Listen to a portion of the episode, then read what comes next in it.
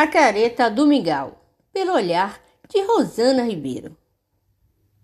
O bom da CUP, culturando na raiz, com Rosana Ribeiro. Aqui a cultura é escrita e falada. São histórias e histórias, contadas e recontadas. A independência do Brasil na Bahia foi marcada por diversas batalhas históricas, mas que tiveram influência e participação direta de mulheres. Entre elas, eu posso citar Maria Filipa, Maria Quitéria, Joana Angélica, todas figuras conhecidas e emblemáticas. Mas aqui nesse texto quero destacar as mulheres da cidade de Salbara, que por volta de 1822, 1823, no recôncavo baiano, levaram a representatividade do protagonismo feminino nas lutas da independência, com suas faces escondidas por lençóis brancos. Essas mulheres representam não só as mulheres baianas que lutaram pela independência, elas representam também as mulheres brasileiras que hoje lutam no dia a dia de uma guerra injusta, sofrem violência de gênero, sofrem com menores salários que homens em igual função. São expostas ao machismo, ao feminicídio e outras e outras formas de violência. Ao contrário do que muitos acreditam, a independência não foi conquistada pacificamente após o grito de Dom Pedro I às margens plácidas do rio Ipiranga. Foram tempos de luta e que até hoje marcam e marcarão nossas vidas. Por isso, são celebradas não tão somente com poupas militares, mas em festejos de rua, em que a alegria dá o tom da liberdade. Aqui no Recôncavo Baiano, em Salbara, essa participação feminina foi muito importante, dando assim início a uma grande simbologia que até hoje seguem numa grandiosa aparição onde marca o encontro das almas, porque aqui em Salbara esse encontro tem data marcada.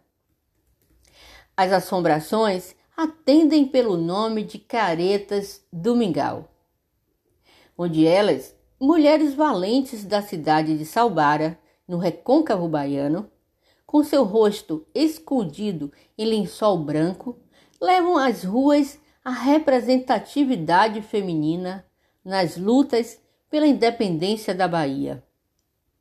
É uma manifestação folclórica secular, passada de mãe para filha, como uma forma de manter viva a estratégia usada pelas salbarenses no século XIX. Uma verdadeira aula de civismo, onde elas se cobriam com lençóis para assustar os soldados. Dessa forma, pareciam almas penadas. Essa manifestação ocorre todos os anos, na madrugada do dia 2 de julho. Elas se encontram no centro de Salbara para vagarem pelas ruas da cidade, carregando facão, espingarda e panela na cabeça a quem fique acordado para ver essas aparições de perto. A quem abra somente uma flechinha da porta de casa para espiar. E há quem, com tamanha coragem, as convidem para entrar e tomar o licor. A história que se conta é que as mulheres, durante a guerra, precisavam alimentar os maridos e filhos que lutavam contra os portugueses nas batalhas pela independência. E aí, para não dar na vista, saíam no meio da escuridão da noite, cobertas por lençóis brancos. Sempre que deram o azar de encontrar com o inimigo pelo caminho, elas aterrorizavam. E eles muitas vezes saíam em disparadas, certos de terem avistado um fantasma. Certamente que em algumas panelas haviam comida, mas também eram levados aos bravos heróis armamentos que os ajudavam na disputa, na luta contra os colonizadores. A ideia da caracterização era amedrontar. Elas gritavam e chocalhavam coisas que faziam muito barulho. Dessa forma, elas andavam pelas ruas. Não há registro exato de quando os salbarenses transformaram a singular estratégia de resistência e luta em manifestação pela celebração da vitória. Vitória alcançada em 1823. Alguns integrantes, as mais antigas do grupo, começaram desde criança, aprendendo e seguindo os passos de sua mãe, irmã, avó. Um verdadeiro contar e recontar dessa grandiosa, grandiosa passagem que completa e complementa a nossa história em busca da independência da Bahia. São mulheres, entre elas marisqueiras, dona de casa, costureiras, professoras, esposas, mães, mulheres. A resistência e a força das mulheres foi fundamental para a construção dessa vitória. Guerreiras que representam todas nós nas lutas desde os tempos primórdios. Elas demonstraram a cumplicidade e o companheirismo aos bravos combatentes que lutavam contra os colonizadores. Essa manifestação segue por muitos anos. Na escuridão da noite, elas seguem pelas ruas mercando em meio ao silêncio da madrugada, com o corpo coberto por lençóis brancos e renda. Elas gritam: Olha o mingau! num agudo de ensurdecer. Levam nas suas panelas o calor da brasa acesa, deixando ainda mais assustadora sua passagem.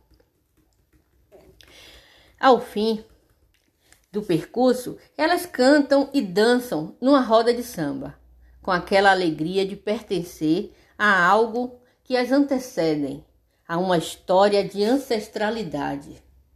Como sempre, a peculiaridade das manifestações culturais do recôncavo baiano nos apresenta grandes figuras, únicas, que lutam pela preservação de nossa história. Junto com a população, eu posso citar Heriberto Gregório dos Santos, Bel Salbara, coordenador da burrinha, do Bumba Meu Boi, articulador das caretas do mingau, dos mascarados e brincantes, da chegança e marujada da cidade de Salbara, no recôncavo baiano. Pesquisador com tese de TCC defendido, em prol de deixar registrado em memórias uma rica história de um momento histórico único que não consta nos livros de histórias do Brasil. Numa tentativa de preservar o contar e recontar dessa luta, do protagonismo feminino e deixar a certeza do quanto o brio salbarense foi preciso também para a expulsão dos portugueses em 2 de julho de 1823. Hoje, essa aparição, este cortejo, é sempre na noite da véspera do dia 2 de julho. Os preparativos começam ainda pela manhã do dia 1 com a escolha, compra e preparação dos materiais que vão virar mingau. Todos os anos são ofertados sabores como milho, mandioca, carimã. Depois do mingau pronto, as mulheres saem nas ruas vestidas de caretas durante a madrugada do dia 2 e distribuem a iguaria para a população. Durante o cortejo, fachos de palha e fogo iluminam o caminho. As caretas de mingau contam também com músicos que animam o trajeto. O final da caminhada termina na manhã do dia 2 de julho, com homenagem à cabocla que é o nosso maior símbolo que representa essa data. A ela, uma saudação singular, cheia de gratidão e representa a liberdade do nosso povo. A expressão cultura brasileira é muito concreta, porque o território brasileiro apresenta uma expressiva diversidade cultural. E o recôncavo baiano é um berço de cultura.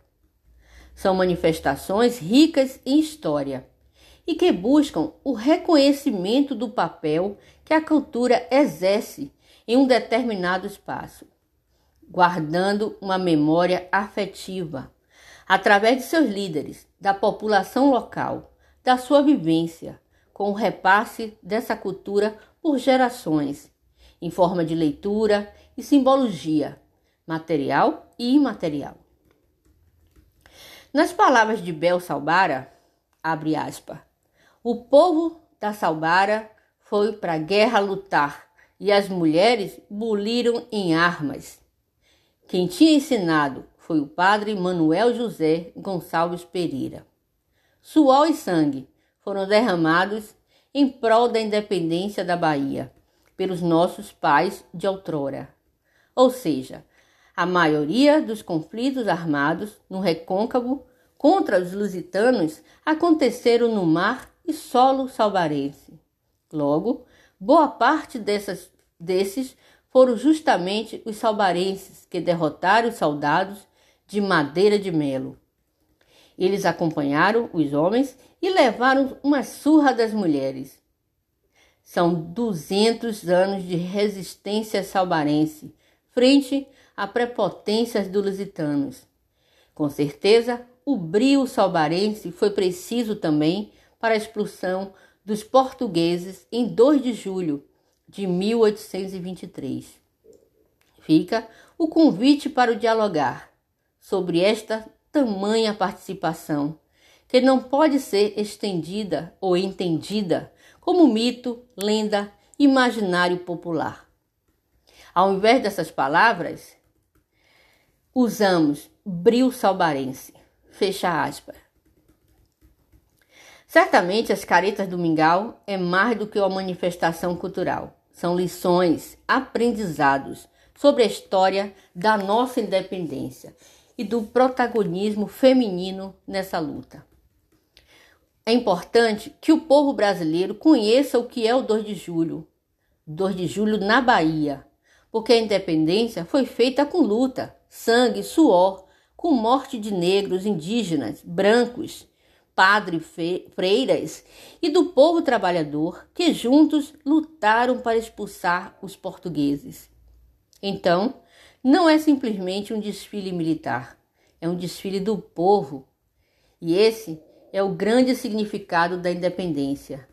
Viva a Bahia, viva a Salbara, viva o povo brasileiro!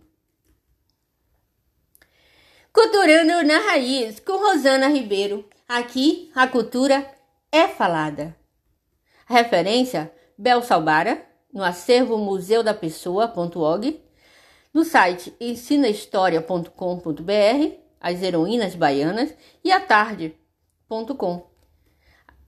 O Bom do Acupe, Culturando na Raiz, com Rosana Ribeiro. Aqui a cultura é escrita e falada. Apoio financeiro: Prêmio Cultura na Palma da Mão. Programa Audi Blanc Bahia. Secretaria de Cultura, Governo do Estado da Bahia, Secretaria Especial da Cultura, Ministério do Turismo e o Governo Federal. O Bom do Acupe, Culturando na Raiz, com Rosana Ribeiro. Aqui a cultura é escrita e falada.